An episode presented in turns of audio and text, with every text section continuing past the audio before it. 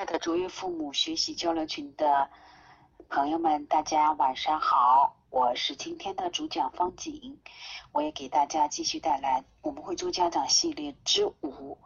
嗯，之前的那个回复写的是知识，实际上是我们真正的进入到我们第五期了。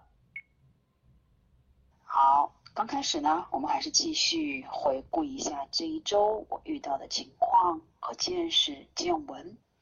首先呢，我们这两这一周最重要的两天，四月十三号、十四号是在武汉进行了卓越父母专业课的两天学习。而我作为一个孩子的妈妈，也作为一个家庭教育工作者，同时也做了心理咨询这么多年以来，嗯，这是我第七次复训卓越父母专业课。这个让我感感触很深，而且终于明白了为什么很多这个课程为什么要这么设计。我觉得很有意思的是，每上一次我会一点点的往前知道多一点点。因为每上一次，哦，就好像感觉以前我怎么好像没上过这个课的那种感觉。嗯，这不得不佩服，嗯，搭建这搭建这个平台的。嗯，林清贤院长，好，嗯，首先这两天的专业课呢，也是我第四次做会务了，嗯，第一感觉是，其实组织和发动这么大的一个平台的，嗯，家长学习是很不容易的一件事情。第二个呢，就是我们，嗯，其实以前从二零零七年开始学习到现在。都快七八年了，对吧？嗯，一直我的学习是单线条的。单线条怎么形容呢？就好比我开车，我会直接盯着前面目光所及的地方，会一直不动不动，因为我觉得我要专心啊，我必须得专心致志做一件事情。有时候路边进行的，就是在你开车经过的路边进行的一些促销的活动。什么那些东西热闹非凡的时候，我常常视而不见。有时候过去很多次都视而不见。以前我的妹妹老是说：“你怎么能这样呢？嗯，你的眼界怎么这么窄呢？”现在想想，我这个人都真这样。不光是开车如此，学习也是这样子。我会一根筋到底。是的，这样可以挖得很深，而且呢，也会嗯从这个深入的学习中体会到很多的快乐。但是就会有另外一个局限性，就是我的视野不够宽广。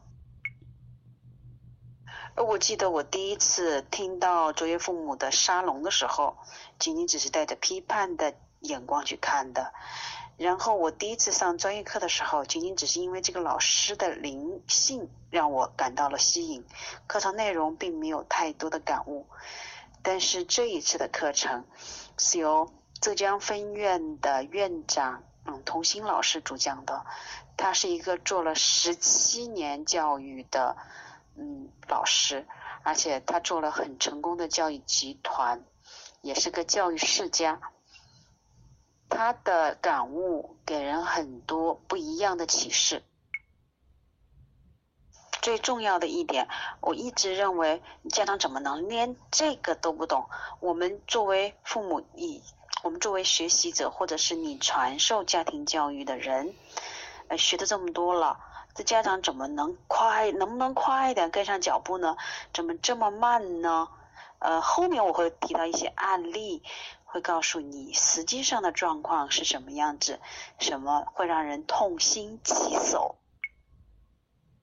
但这次的课程，呃，我就发觉老师的功力非常的深厚。但是他很多东西就是说到这里我知道了，然后我就到这里不再说了。我说为什么我就不能把它说透呢？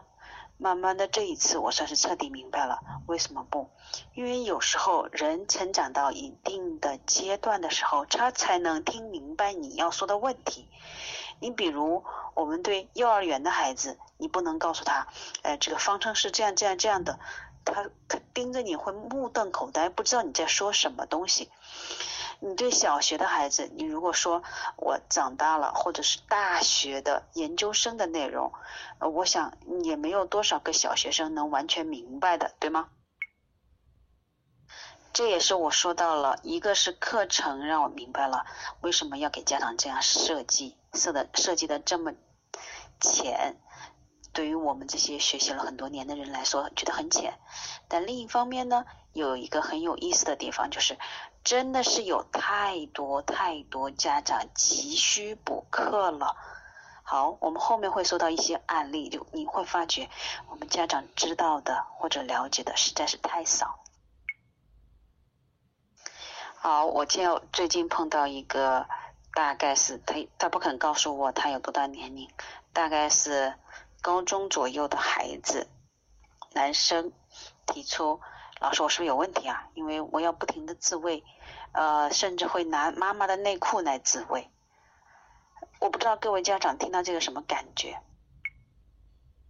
那个孩子能主动的发起求助，其实这是一个非常。非常非常幸运的事情，但是我告诉我，你们有哪一位家长能告诉我，嗯，有哪个地方能给这个孩子给予指导或者是一些帮助呢？你翻遍了全世界所有的记录的章节典籍，关于这方面记录的是有。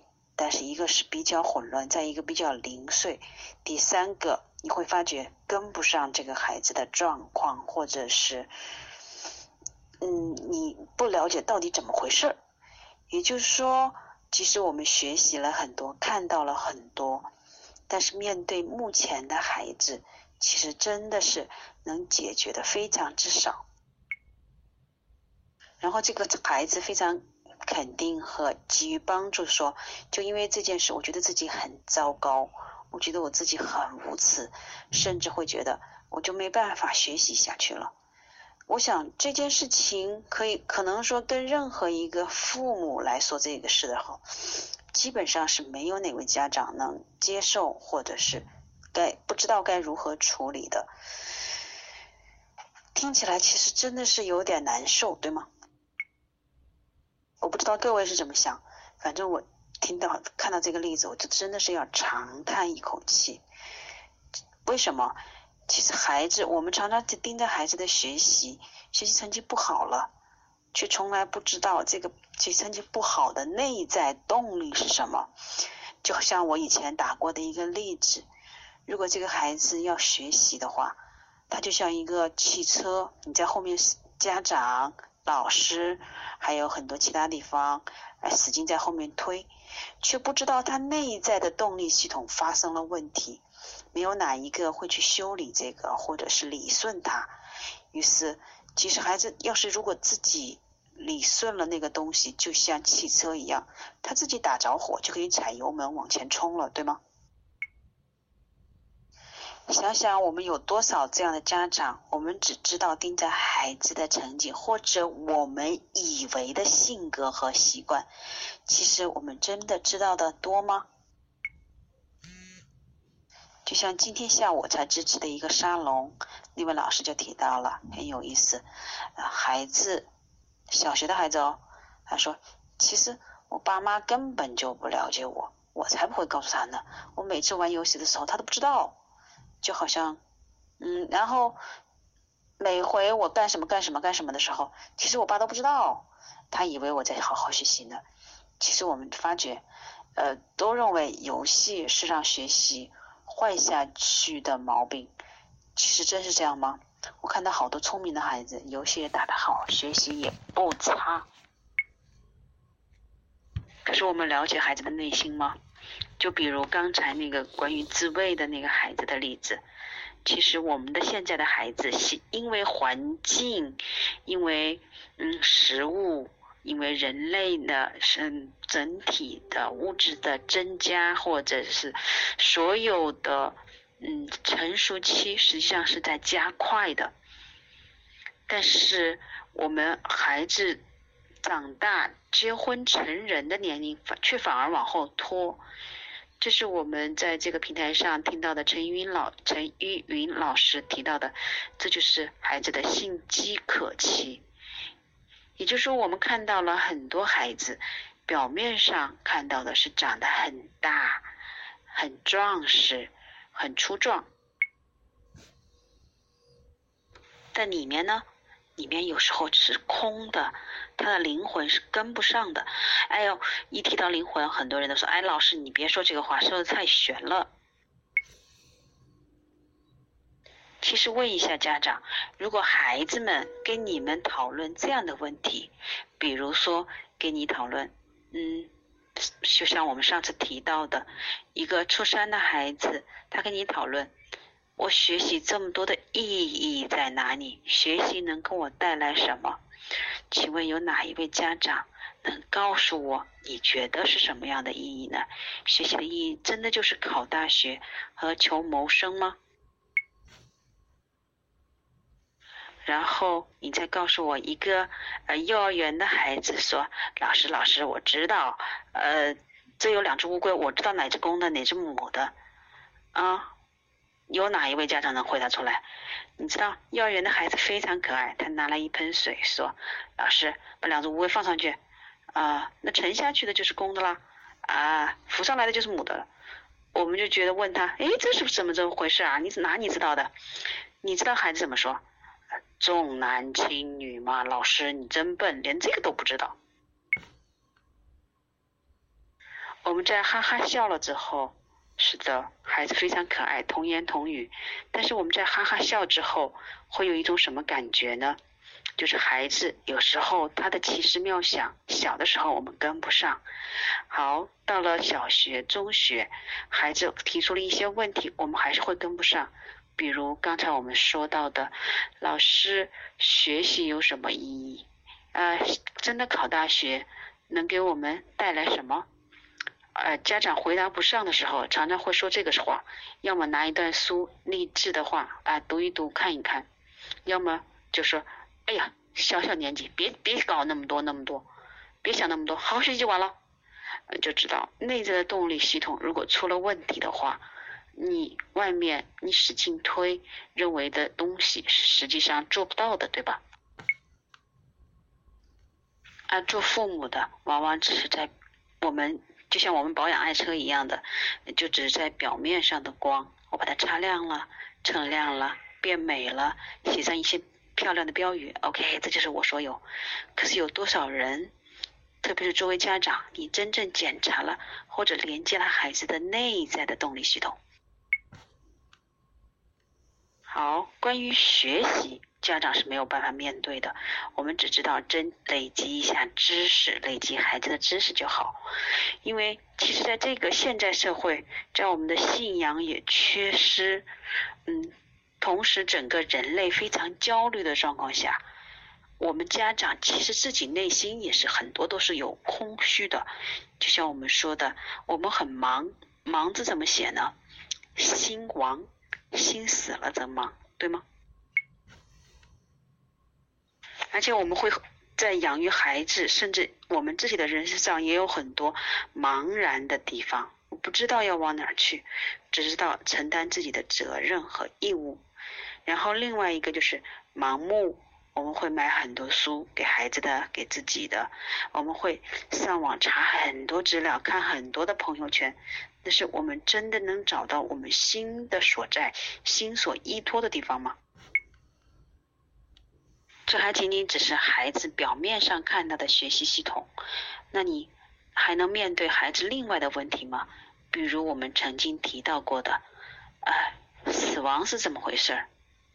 比如我刚才提到的关于自慰、关于遗精、关于性饥渴、关于我们如何面对婚姻。很有意思的时候，我发觉很多家长或者孩子，嗯，从学校的嗯谋生的这种教育体制里面出来，就有一种，呃，我提出问题，我马上就要找答找答案的这种思维的反应模式。每次很多很多的，嗯，求助的，不论是孩子还是家长，第一感觉老师怎么怎么怎么提出问题，他希望听到的下面是一个他想要的解答的方法，就好比我们是在做一道数学题或做一个选择题，一定会有一个答案 A、B 或者 C，否则这个你就不是。这让我也觉得很有意思。我们整个人类好像就变成了一种，嗯，所有的专家就变成一个搜索引擎。你提出答案，马上，嗯，这个可以把答关于这个问题的答案都给搜索出来。可惜人不是机器，人需要的。除了我们所知到的文字面上的答案以外，我们需要的其实更多的是我们的情绪、情感，还有我们内在的，嗯，不可明知的生命力这些东西，对吧？这些东西，这些链接。不是简单的，我和你插上像电脑，电脑插上嗯那个电源线就可以运行一样。它需要的是另外的系统，是我们看不到的系统。但是在这个社会里，不但作为人，嗯，我们自己不太清楚这些系统，甚至我们更不太了解，孩子也需要有这样的信念系统，对吗？所以我们常常会说，嗯，我们自己都没有的东西，你怎么可能给到孩子？而且，当孩子寻找、去找回这些东西的时候，而作为家长的时候，我们常常不是帮孩子去寻找，反而会有一种，啊，我你不能这样子啊，你应该这样子，用我们自己的信念、我们的想法来限制住孩子。其实。上周末的时候，我们和孩子一块去爬山。呃，我听到很有意思的一点，就是有一个小孩子就说：“哎呀呀，我都不知道你们这些大人怎么爬这么一点都累了。”确实，现在的社会，嗯。缺乏运动的人太多了，但另外一点呢，呃，孩子看到你们爬，父母跟不上，那大概是个七岁的孩子，父母跟不上就说，那你们在这里慢慢爬，我先爬上去可不可以？很有意思啊，你看他那个父亲怎么说的？